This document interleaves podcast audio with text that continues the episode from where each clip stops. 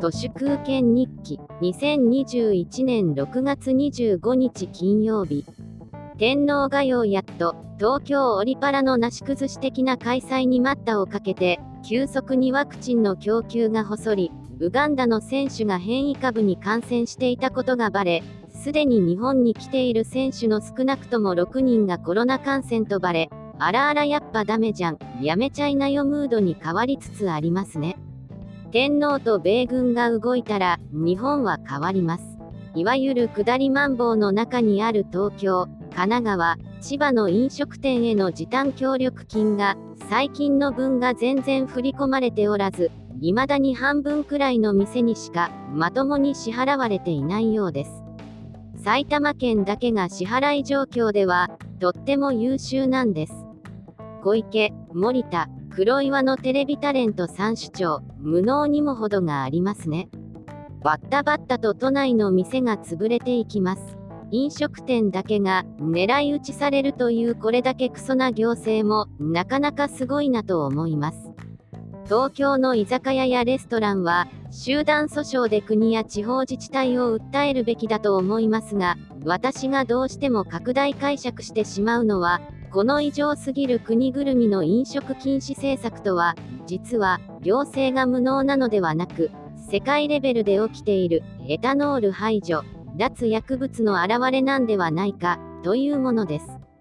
これはきっとエタノールを汚れの対象とするエタノールからの無意識の卒業なのではないかと思います。人類が大規模なエタノール依存に陥ったのは資本主義が大規模化してからのこの数百年のことであってさすがにみんなもエタノールは百害あって一理なしであることに気づいてしまいました。エタノールとアスベストだんだんと似たような有害なものになってしまいました。今となってはエタノールなんて単なる有害薬物なのでそろそろこの辺でコロナのどさくさ紛れで人類はエタノールやめちゃおうかなという無意識を権力者がうまく利用しているのではないかと思います。グローバルなレベルでエタノールが因果応報の汚れになりつつあり、コロナ禍でそれが一気に加速したと思います。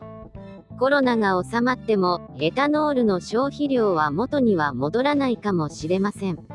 リモート飲み会なんかもいつの間にか廃れました。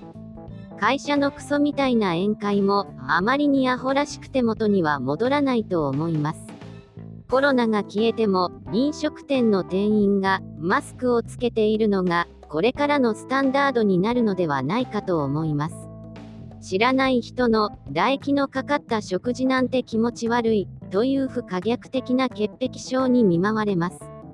ベーターの仕事は中国のようにどんどんロボット化されるでしょう。ニューノーマルのままでいいじゃん、ということの一つが、エタノールなしでいいじゃん、だろうなと思います。本日は以上です。最後までありがとうございました。人の行く裏に道あり花の山。